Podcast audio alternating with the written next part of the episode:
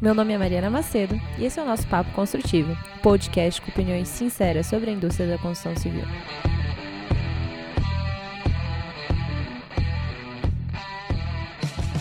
E aí, gente, hoje nós estamos com uma profissional que eu admiro muito, é a Regina. A Regina, ela é destaque na engenharia ela é livre docente, não é nem doutora nem mestre, ela é livre docente. Uh, e hoje ela é professora, pesquisadora e colaboradora em vários programas e projetos, enfim. É, eu sou super fã dela e agora eu vou deixar para Regina se apresentar, porque eu acho que ela pode fazer isso muito melhor do que eu. Ô Mariana, um prazer estar aqui falando com você nessa experiência de é, compartilhar uma conversa, né? Bom, deixa eu falar um pouco de mim então, né? Eu sou Regina, meu sobrenome Ruxo, muito difícil de soletrar, as pessoas sempre erram. E eu sou engenheira civil, adoro contar minha história. Eu sou engenheira civil, tenho um mestrado em mecânica dos solos, um mestrado nos Estados Unidos, na Universidade de Arkansas, e um doutorado no Brasil. Eu fiz ao contrário, mestrado lá fora e doutorado aqui e um doutorado no Brasil, na Unicamp, em engenharia elétrica, onde eu fiz a, a engenharia da computação. Na, fiz um, um, doutorado em cima de banco de dados orientado a objetos. E depois, enquanto eu estava fazendo doutorado, eu já era professora na Faculdade de Engenharia Civil, Arquitetura e Urbanismo da Unicamp. E, e aí, então, passado algum tempo, eu fiz um outro, uma, uma outra titulação, né? Que é chamada de livre docência. Isso foi em 2009. Foi um momento maravilhoso, porque eu já estava há muito tempo na Unicamp. Eu ingressei na Unicamp em 1986. Em 2009 é que eu fiz a livre docência. Então eu já tinha muito tempo de Unicamp, né? Muito tempo de já de ensino de graduação, pesquisa, pós-graduação. Então foi um momento em que eu tive que escrever um memorial contando a minha história, minha evolução. Tive que escrever uma tese. Eu, em vez de escrever uma tese, optei por fazer um, apresentar o conjunto da minha produção. Então eu olhei para a minha produção e disse o que que ela contribuía para a área de projeto auxiliado por computador. E passei por um escrutínio de uma banca de cinco professores por três dias.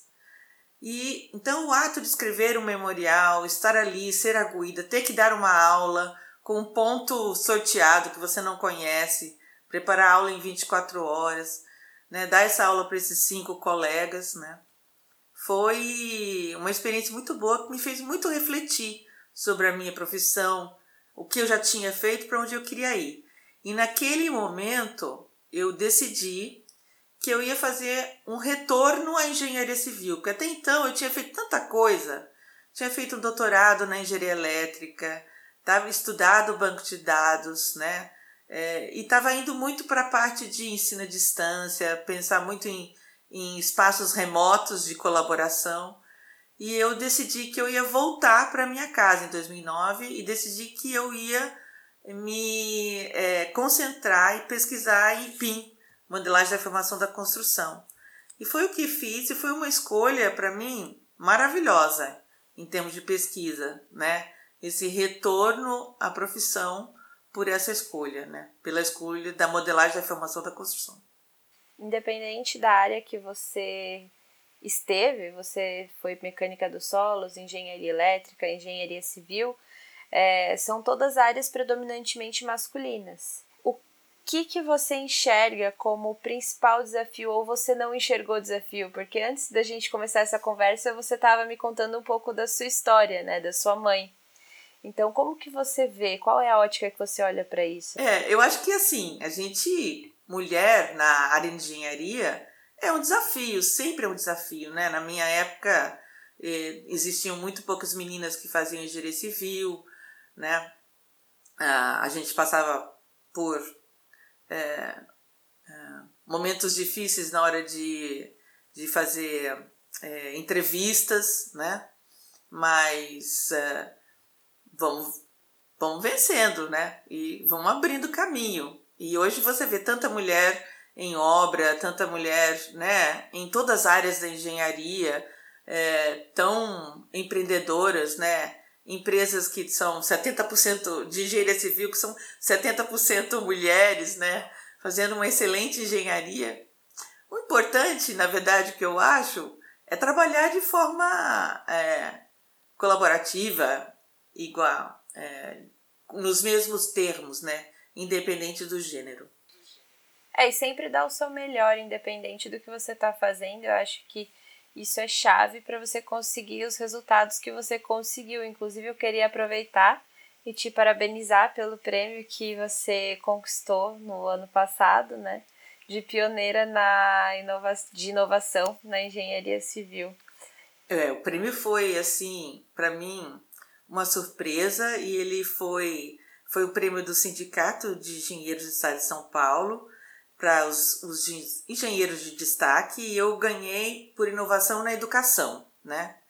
É, que tem tudo a ver comigo. Meu, meu caminho né, dos últimos 10 anos foi totalmente nesse sentido, né? De ser pioneira em introdução da modelagem da formação em cursos de engenharia civil e arquitetura e urbanismo, né?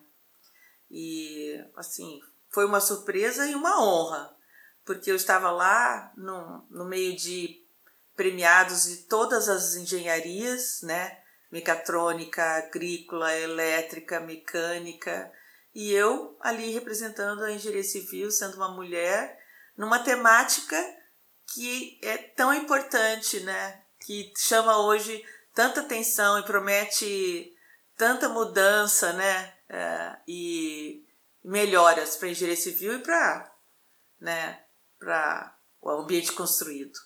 Eu queria te questionar com relação à nossa indústria. Se você pudesse elencar três problemas, três principais problemas, quais seriam esses que você acredita que merecem destaque e que poderiam trazer uma transformação ímpar? Ah, eu acredito que a obra artesanal, com sistemas construtivos extremamente artesanais, que fazem de cada obra uma fábrica, é, então, a baixa industrialização é um problema. Eu acho que um outro problema é a, o processo de projeto fragmentado e que envolve agentes diversos, muitos agentes diversos. Então, esse é um outro, um outro problema.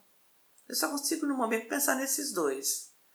O nosso processo de projeto ele é envolve muitas especialidades que tem que conversar e convergir, né? E o fato da gente ainda ter uma obra artesanal. Acho que no momento que a gente ir para uma indústria, que a gente caminhar para a industrialização, a gente vai até poder chegar mais perto daquilo que se quer, que é a construção 4.0. Sobre a fragmentação, é, é sabido que a gente tem várias disciplinas, vários profissionais, é, fala-se até em fragmentação em três dimensões, né? Que você tem longitudinal, horizontal e vertical. É, vertical porque você tem fases diferentes, né? Você tem projeto, construção, operação. Em cada uma dessas você vai ter várias disciplinas e longitudinal no sentido de que são vários projetos que vão trabalhar com equipes diferentes o tempo todo. Você tem esse aspecto, que é muito forte, como você mencionou. E a gente tem um segundo elemento, que é a tecnologia entrando. A tecnologia entrando dentro dessa indústria madura e fragmentada, é, você não acredita que a gente pode ter um desafio muito grande aí na frente, que é justamente aumentar ainda mais a fragmentação? Porque, querendo ou não, essa tecnologia que está vindo ela exige ainda mais consultores, exige ainda mais profissionais, um nível de especialização cada vez maior. É, porque, querendo ou não, antes a gente tinha um gerente de projeto, agora a gente tem também o BIM Manager. É, você precisa de especialistas na parte de nuvem, você precisa de especialistas agora na parte de é, inteligência artificial. Então, você não enxerga aqui um desafio que a gente pode ter também é, devido a essas tecnologias entrantes é justamente em organizar tudo isso? Ah, com certeza com certeza. Mas eu, eu entendo também que a gente também sente tanta essa, essa dificuldade? Bom, vão entrar novos profissionais, que são os profissionais de TI, com certeza, certo? Mas a gente sente tanto essa dificuldade porque a gente estava até conversando isso com o João Gaspar é, essa semana, que a gente ainda está numa situação que a gente tem um prego quadrado para um furo redondo. Isso o professor Kalai, é, lá da, de Haifa, da, da Technion, né, é, já disse, já escreveu, acho que talvez em 2001, não sei. A gente ainda tem um prego quadrado para um furo redondo. A gente ainda tem ferramentas que são ainda um pouco quadradas para aquilo que a gente faz. Então, enquanto a gente estiver conversando sobre interoperabilidade, como interoperar, como exportar, como entregar, integrar, enquanto essas coisas ainda não estiverem conversando de uma forma fácil, eu tiver que ficar falando de dínamo para isso, dínamo para tabela para exportar dado de um lado para outro, né? É, a gente vai continuar tendo um prego quadrado para o furo redondo e vai continuar sendo difícil fazer. Mas qual você enxerga que seria uma solução para isso? Para a gente ter um, é, ao invés de ter um prego quadrado para o furo redondo, qual seria o prego redondo? Ferramentas que conversam de forma ubíqua entre si. O ambiente de trabalho é, que a tecnologia é ubíqua. Sabe? Ele, ele, ele faz parte de você, é natural, é como você realmente pensa, trabalha, se mexe. Então, assim, é, tem, eu acho que ainda tem muito desenvolvimento em ciência da computação para que as ferramentas naturalmente conversam entre si, né? Como, como hoje a gente percebe que já ocorre no seu celular. Eu percebo que eu já eu, só, eu recebo sem querer e sem pedir Olha, hoje o dia vai estar tá assim, assim, assim. Quer saber por que está chovendo tanto? Ó, oh, você está indo para tal lugar. Tal lugar tem estacionamento não sei aonde. Então eu sem pedir, meu celular está me dizendo essas coisas. Então a gente precisa de uma computação mais, sabe, trabalhando, é, trabalhando de forma mais natural enquanto a gente está projetando, colaborando. Por exemplo, existem pesquisas que é, ficam escutando a conversa, é, trabalhando, é, processando a linguagem natural durante uma, uma conversa de proje projetual, de, de compatibilização de projeto ou discussão de projeto. Então, fica se escutando a conversa dos projetistas, processando o que eles estão falando e já mostrando para ele o modelo na visão que ele quer. Se ele está falando, eu acho que tem um problema em tal lugar, já vai o modelo, muda a visão para o lugar que ele está falando. Entende? Imagina que sonho. Então, mas já tem gente fazendo isso, né? Enquanto você conversa, a sua conversa é processada e isso faz o modelo se mexer e transitar para o ponto, para o ângulo de visão em que a conversa está o meu sonho era ele resolver sozinho. então você tem lá a lista de interferências, de problemas, e daí você conversando, o sistema já vai resolvendo tudo. É, então vai, vai chegar para isso, porque conversa, eu acho que tem que subir a viga. Tchum, a viga sobe, né? Isso, daí já mostra todo o impacto que vai ter essa alteração é, em questão de cronograma e financeiro. Imagina só que maravilha trabalhar com uma cocriação dessa. É, então, eu, assim, tem muito espaço. Por isso que, assim, se você vai me perguntar é, a que pesquisa que eu devo fazer sobre BIM, modelagem de informação da construção, tem que fazer sobre aquilo que ninguém está fazendo. Entende? Ah, eu posso falar uma coisa? Hum. Falo que meu sonho é que o BIM simplesmente desapareça, sabe? Você quer fazer uma monografia em BIM? Não faça em BIM, porque quando você usa esse nome é, hoje, eu acho que as pessoas elas acabam se limitando um pouco, sabe? Então, assim, quando você fala em industrialização da construção, é, para você chegar nesse resultado final, você acaba usando processos digitais de projeto. Você usa o BIM ali para você chegar naquele resultado.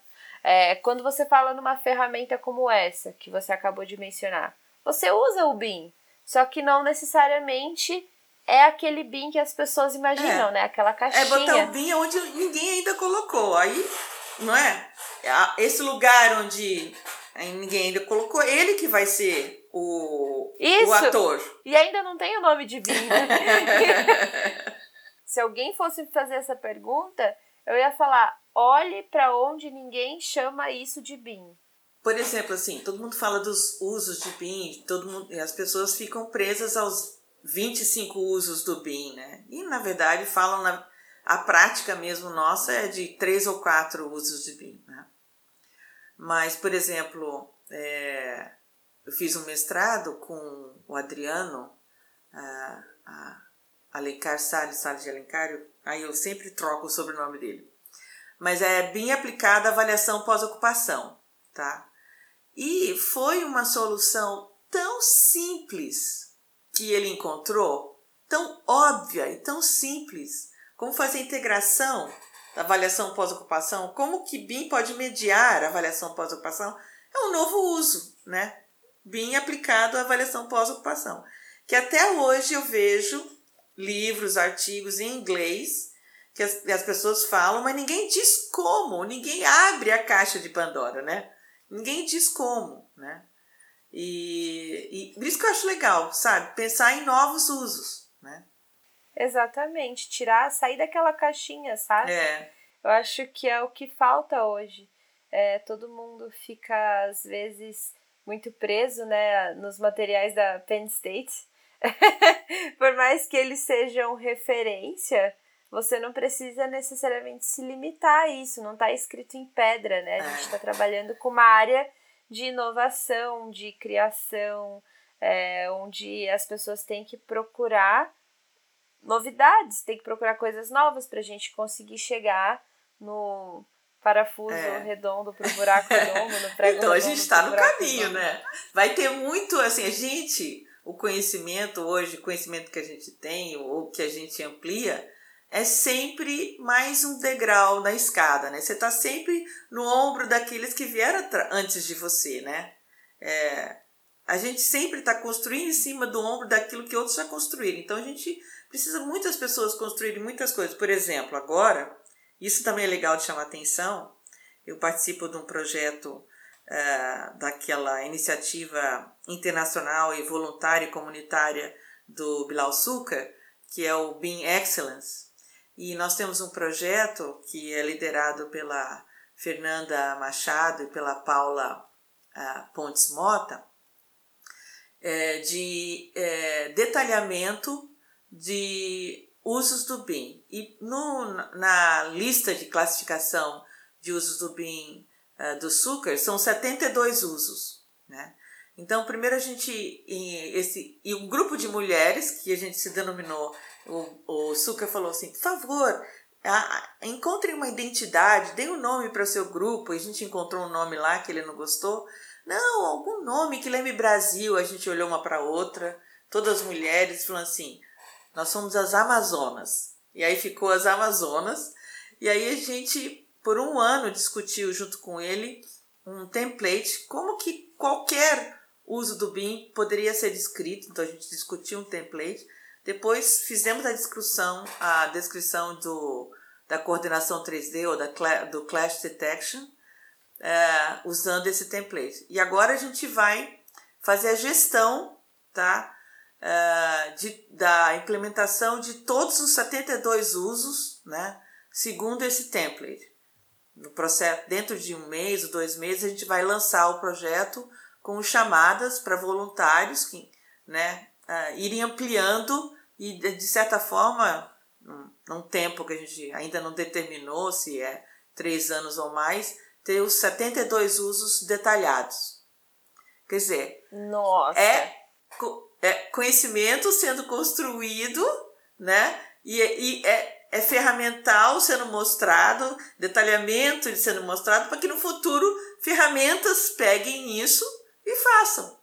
Então, as limitações são cada vez menores justamente por essas construções que a gente vai fazendo, tanto no âmbito acadêmico quanto no âmbito de software, como também até na parte de hardware, né? Ah, então, e quando acho assim, quando o 5G chegar, meu Deus do céu, 5G vai ser um, um boom para N possibilidades, vai ser um boom para você ter muito monitoramento de qualquer coisa em obra, em ambiente construído, em uso, é, para você conhecer o ser humano, porque a cada metro quadrado você vai poder ter ai, de 100, não sei se 100 ou mil monitoramentos a cada unidade diária. Eu acho que são mil. mil.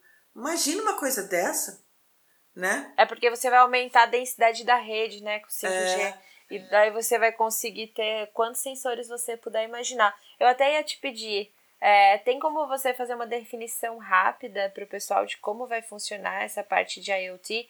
Porque assim, eu fui dar uma aula inaugural e os alunos, eles não estavam familiarizados com esse termo de internet das coisas e sensores é, e aplicação desses sensores em obra. Então, queria pedir a sua ah, ajuda. Ah, com prazer. Na verdade, assim, eu hoje eu consigo responder essa sua pergunta muito por causa do mestrado da Fernanda Almeida Machado, né? E o que, que é a internet das coisas? É você ter qualquer coisa sendo monitorada e esse monitoramento é transmitido para a internet. Da internet, ele vai para algum lugar e essa informação que é coletada a cada segundo, a cada três segundos, a cada um minuto, a cada um dia, depende daquilo que você está monitorando, né? Ela faz um grande banco de dados e você tem esse monitoramento em um ano, dois anos, três anos, quatro anos, né? Você pode monitorar é, consumo de energia, consumo de água, presença, calor, emissão de CO2, hum, deslocamento, vibração, N coisas podem ser monitoradas. Hoje existe, a gente não percebe, mas uh, nós, ao segurarmos um celular durante o dia todo, carregarmos de lá para cá, nós somos agregados a uma internet da coisa. Né? A coisa é o celular, que está sendo monitorado. Então, por exemplo, a, a sua localização é monitorada, né? É, a, a, a o seu uso de, diário de, de determinados aplicativos é o som também seu é som captado, é captado né? né? então é, sem querer a gente né por tornar o, o, celular uma, uma continuidade do nosso braço por ter um relógio da é, né que se Apple um Watch, Apple Watch né? que se conecta via Wi-Fi né agora sim para a internet da coisa funcionar das coisas funcionarem, ela precisa de um sensor. Então, o sensor ele, ele é a, agregado à luminária, ele é agregado à parede, ele é agregado à passagem, ele é agregado à sala, né? E aquilo que ele monitora pode ser enviado via Wi-Fi para algum lugar da rede para ele ser guardado, né? ou ele pode ser é, transmitido via cabo mesmo. Aquele sensor ele tem um cabinho, mas o sensor mais antigo, mais simples que tem, todos eles têm um cabinho. E o que, que eu faço com essa informação que é monitorada? Ah, eu calculo médias diárias, mensais, anuais, comparo com valores referência, então eu digo se está acima, se está abaixo, né? Se está um valor referência seu, um valor referência de um usuário é, qualquer, né? E, e trago essa informação para você. Você está consumindo acima da sua média, você diminuiu uma hora de uso de internet, né? De uso celular. Você diminuiu 2%, você diminuiu 3% referente ao mês passado, o seu uso de celular. Você usa. Então, assim, e aí essa informação nos ajuda, tá? A controlar o ambiente, a to tomar decisões sobre o ambiente, assim como sobre a própria vida. Se quem está sendo monitorado é você. E daí vem a minha pergunta para arrematar tudo isso. A internet das coisas é, uma, é um elemento que está presente no nosso dia a dia, que acaba sendo extremamente integrado, intuitivo, justamente pelo fato de você ter mencionado que é um, um celu, simples fato de você carregar um celular, você está aí com uma série de sensores integrados a você e ao seu corpo. Você não acha pouco preocupante o fato de nas faculdades hoje a gente não ter assuntos como estes tão cotidianos e que também deveriam ser cotidianos na construção civil sendo trabalhados? Nem tudo que a gente aprende na graduação você aprendeu é, porque você fez uma disciplina, né? O aprendizado na graduação ele é bastante diversificado, por isso que as universidades têm sempre três pilares, né? Pesquisa, ensino e extensão. Então você pode ter contato com isso por meio de iniciação científica, às vezes até por meio de extensão. Por exemplo, as universidades hoje to todas estão falando de. É, não todas, mas a grande maioria tem um projeto de, de campus inteligente, né? Então, assim, é, existem oportunidades para que o aluno, tá? Não necessariamente numa disciplina, né? é, de, de alguma forma seja tocado por aquela informação, né? Na, durante a graduação dele. É uma evolução, né? Cada vez mais eu acho que talvez as profissões vão se integrar, vão ter que conversar mais durante a graduação, né? É impossível eu ter expertise em, em matemática, estatística, entender machine learning, é, sair da graduação com esse expertise. Eu, hoje eu vejo assim um esforço tremendo e maravilhoso de alunos meus de doutorado, né, entrando no campo de, de aprendizado de máquina. Mas eles estão fazendo um, uma imersão, eles estão estudando, fazendo cursos, né? Mas a gente não pode exigir isso na saída de uma graduação, né? Na graduação ele vai sair com aquela visão holística do todo, né? E entendendo um pouco para onde ele vai, quem ele é. E é a prática que vai formar realmente essa pessoa. E você acha que hoje os profissionais que estão se formando, eles terem acesso a toda essa abrangência de projetos de extensão, é, pesquisa e tudo mais, é, e cada vez mais a gente ter informações né, disponíveis, muito mais do que se tinha anos atrás. Minha mãe, ela brinca que quem fez faculdade de verdade foi ela, quando não tinha Google. é, você acha que os profissionais que estão se formando hoje, eles são melhores por essa disponibilização? Piores? É, como que você enxerga? hoje, essa leva de profissionais que estão saindo por aí? Eu acho que nós estamos formando hoje profissionais diferentes e talvez mais apropriados para serem empreendedores, para é, terem coragem para assumir esse mundo tão dinâmico e diverso, sabe? Eu acho que sim, nós estamos formando profissionais diferentes. É, não, eu tô te perguntando isso porque, assim, foi uma discussão que a gente teve e é, uma revolta que tinha ali era com cursos de engenharia civil e arquitetura EAD. então foi uma coisa que foi levantada, sabe? De que algumas graduações que surgiram é, depois é, de um tempo, recentemente, acabaram, vamos dizer assim, diversificando o ensino, só que não necessariamente trazendo a mesma base que um a base necessária que um profissional precisa. É, eu acho assim que essa revolta que você percebe é, sobre o EAD é o EAD ser usado no contexto de uma educação mercantil, não é? É uma educação Sim. que ela é um negócio. É, e aí realmente é, é, é triste, certo? Porque você tira o dinheiro daquele que realmente não tem, né? Você coloca, dá um sonho, né? Porque, ó, fazer uma graduação totalmente à distância requer extrema disciplina.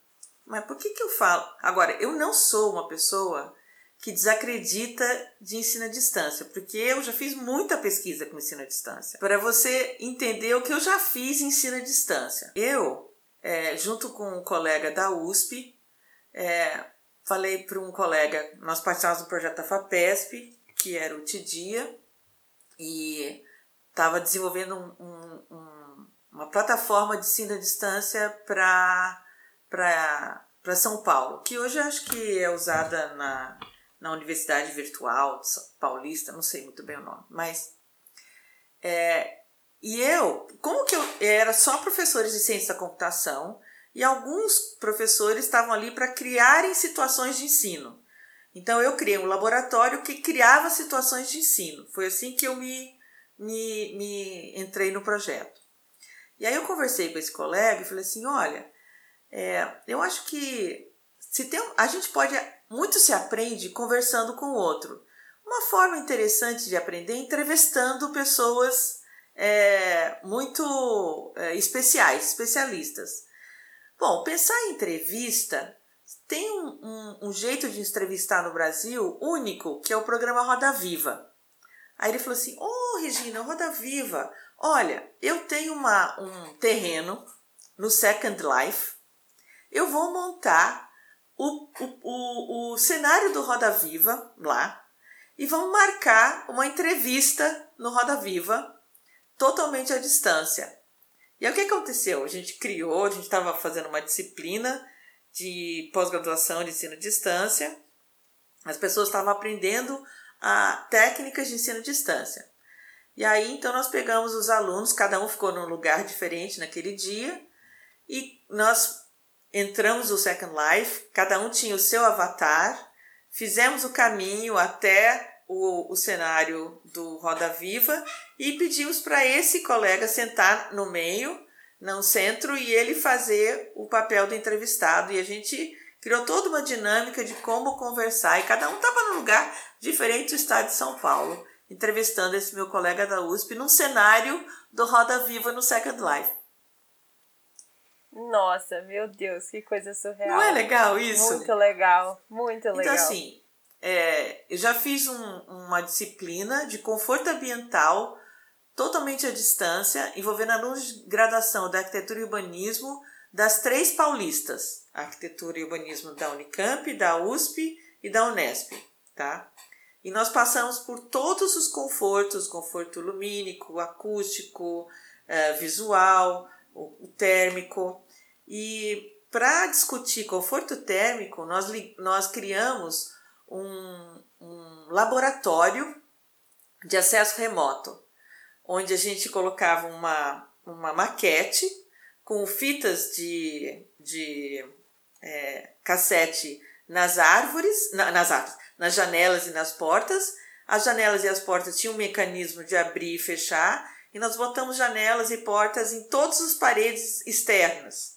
E aí os alunos ficavam é, mudando a orientação à distância da, da, da, da maquete e ligando o ventilador e abrindo e fechando janelas para decidir então, olhando por cima com uma câmera, vendo a movimentação das fitinhas, por onde o vento passava e qual era a melhor orientação para aquela maquete e conjunto de aberturas.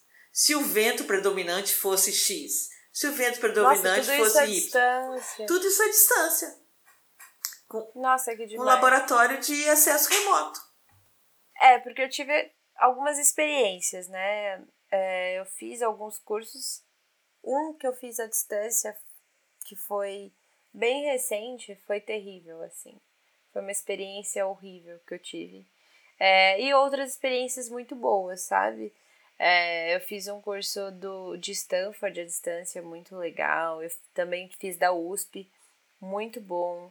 É, mas eu tive uma outra experiência que foi catastrófica, que foi exatamente isso que você falou, muito pro lado mercantil, sabe? Então, é, eu vejo que também tem esse lado que você falou, de vender o sonho, né? Achar que simplesmente ter o diploma é suficiente para você ser um profissional, quando na verdade tem vários outros aspectos que são os aspectos que você falou lá no começo, das vivências que a pessoa tem, não só da graduação em si. É, depois assim, vender o sonho no sentido que uma graduação de quatro anos, cinco anos à distância é um esforço fenomenal. E você então você faz um ano, dois anos e você desiste. Então, na verdade, está se interessado, acho eu, né? Por esse um ano e dois anos, não pela formação do aluno, né? Então, se o ensino à distância, para você preparar ele e ele realmente, você realmente cativar, conseguir ter o aluno com você o tempo todo, ele requer muita interação e requer muito preparo, requer bate-papos, né? requer é, orientação né? individual, requer momentos coletivos para você se sentir no grupo. Né? Então, não é fácil.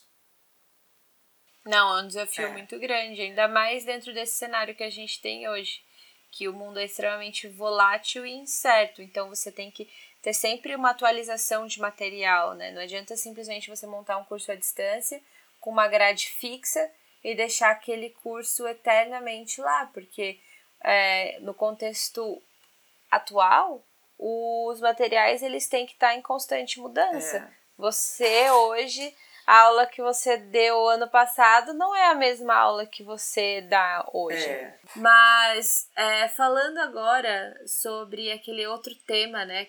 Porque a gente falou de fragmentação e o outro problema que a gente tem na indústria da construção é ser artesanal. Sobre ser artesanal, é, você acredita que uma saída interessante seria utilizar a industrialização da construção, correto? É. Como que você enxerga? Porque existem diversas maneiras de você conduzir a industrialização, né? Você tem é, constru construção industrializada por construção volumétrica, você tem construção panelizada, você tem diversos modelos e formas de conduzir essa transição. Qual, qual dos diversos modelos você acredita que se encaixa à cultura brasileira e que talvez permita uma integração melhor, uma integração maior com esse mindset dos arquitetos de flexibilidade? Bom, eu acho que é, cada vez mais a gente até vê é, construtoras falando do canteiro de obra seco, né? Quanto mais seco for o canteiro de obras, né, mais no caminho tá, da industrialização você tá, porque você tá mais é, no caminho da, do montar, de fazer o assembly dentro da obra e você está levando, na verdade, o fazer, o fabricar para fora. Eu não vejo é, problema, tá? com relação à criatividade, porque existe também, eu tenho até um doutorado do Miguel Stelling sobre isso, a customização em massa. É possível hoje com a computação, né, você é, ir tornando né, mais operável, mais integrado né, o processo de projeto e mais preparado, mais robusto, tá? você tornar ele, você ter a customização em massa. Então eu não vejo, não vejo problema. Não acho que a industrialização vai é, retirar quali, é, criatividade, diversidade. Não vejo nada disso. Só vai acrescentar. Eu também não enxergo nada disso, mas eu queria realmente questionar é, qual dos diversos métodos que existem hoje, né, de industrialização você acha que tem um potencial de sucesso maior considerando até a cultura brasileira? Porque a gente tem aqueles aquelas construções volumétricas, né, que você vai com container Ai, direto e encaixa. É. Você tem as de parede, que você trabalha uhum. já com as paredes com todos as, Mas as elementos nenhuma integrados. Delas, nenhuma delas vai de forma alguma, porque o que você tem que fazer? você tem que tornar a fábrica que faz esse módulo, que faz essa parede, é, o, a, o processo dela de fabricar flexível. Você tem que tornar a fábrica flexível, né? Entende? Você tem que tornar a fábrica customizável. Porque se a fábrica não for customizável, aí realmente você, né, vai ter sempre a mesma coisa. Mas o processo é, de, de fabricar Na fábrica, ele é muito mais enxuto. Ele, ele começa a se aproximar da engenharia mecânica. Ele começa a se aproximar da engenharia aeronáutica. Então você enxerga que o segredo para o sucesso da indústria, da industrialização da construção no Brasil é, está na flexibilidade que a gente vai ter dentro das fábricas e não necessariamente é, da aceitação no canteiro. Com certeza, o canteiro vai amar, vai melhorar para o, o trabalhador, né? O, o trabalhador vai ter qualidade de trabalho, qualidade de vida, né? É impressionante, né? Eu falo que a tecnologia ela consegue redignificar o ser humano em diversos aspectos e um deles é exatamente isso. É, vai melhorar para o trabalhador tanto na obra quanto na fábrica. E também vai criar N chances novas de formação técnica. N chances novas de formação técnica. É, hoje as pessoas enxergam muito os cursos de especialização em BIM, que realmente estão fazendo um papel tremendo de formação do profissional para aquilo que virá. Mas na hora que as pessoas enxergarem, tá? Na hora que nós nos caminharmos para a industrialização, quantas oportunidades de cursos técnicos vão abrir? Infinitos. Porque daí você vai ter é, cada vez mais aquilo que a gente estava falando, né? Uma integração de várias disciplinas, porque vai se aproximar muito da engenharia mecânica. Então, vai misturar ali a engenharia civil com a engenharia de produção. Então, você vai ter um universo é. também de projeto e construção digital. A gente vai estar tá vivendo num outro mundo. É. E uma outra coisa que você falou com relação ao BIM é que eu acho vale a pena ressaltar é que o BIM ele meio que pavimentou a estrada para toda a transformação que a gente vê acontecendo é. hoje. É. Por exemplo, assim, eu vejo alguns anúncios de dos digital twins, os gêmeos digitais sendo mais uma uma tecnologia disruptiva. Eu não acho. Eu acho que ele é uma continuidade. Exato. É, tem muita gente que me pergunta, né? Ah, os digital twins vão substituir o BIM? Não, na verdade é um próximo passo é, muito natural. É uma continuidade. Assim, o BIM é a casa para você visualizar, ele é o lugar virtual para você visualizar o comportamento que você está medindo, onde você colore, onde você agrega mais informação. Então, no Digital Twin, o, o BIM ele é o lugar para onde retorna né, o, o comportamento atual daquilo que você construiu, do uso, né, ou do, do desempenho daquele, daquela edificação. Quer dizer, ele é o lugar, ele não é o lugar do armazenamento uh, contínuo da informação, porque isso fica no banco de dados. Mas ele é o lugar para receber e para mostrar, para visualizar a média diária, a média anual, a, referen a, a, a, a, comparação com a referência está acima, está abaixo, se está, entende? Ele é o lugar natural, porque ele é o, o modelo 3D. A gente vai conseguir enxergar aquele modelo 3D agora né, no, na sua tela do computador, ou na realidade aumentada, ou na realidade virtual, mostrando para você como o modelo real se desempenha. Né? Tem um projeto muito legal é, que chama The Nest, é um prédio de Zurique, que é um laboratório vivo. E dentro desse laboratório vivo eles testam todas as novas tecnologias que tem associadas à construção civil. Então, assim, eles têm madeira magnética, eles têm um laboratório de é, eficiência energética, um outro que estuda como que o espaço tem que estar tá arranjado para melhorar a colaboração entre as pessoas. E daí, como são é um prédio e tem esses vários laboratórios assim que foram montados. Tem o Hilo, que é uma estrutura de concreto leve ali em cima. Então, assim, tem várias coisas que eles foram fa fazendo nesse prédio e eles fizeram um, uma. É, eles fizeram usando o Ford, né? Uhum. Que é aquela plataforma da Autodesk. É, colocaram o prédio ali e tem todos os sensores associados. Então você consegue ver se tem alguém passando ali, você consegue ver todos os dados é, do prédio com relação à temperatura, CO2, tudo. É muito legal esse projeto de Zurique. Eles estão conseguindo resultados sensacionais porque cada vez mais eles têm laboratórios novos, iniciativas novas ali dentro. Eu acho uma ideia fantástica que eles tiveram. É, Regina, para fechar, eu queria pedir para você é, deixar uma palavrinha, principalmente para as mulheres engenheiras. Ah, eu acho que ah, toda mulher deve buscar fazer aquilo que ela gosta, independente se é de que forma ele é taxado ou qualificado.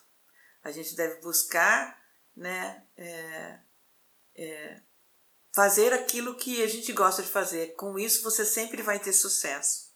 Poxa, Regina, muito obrigada. Foi uma honra imensa ter você no podcast. Ah, eu me senti uma privilegiada, de verdade. Eu sou sua fã de carteirinha.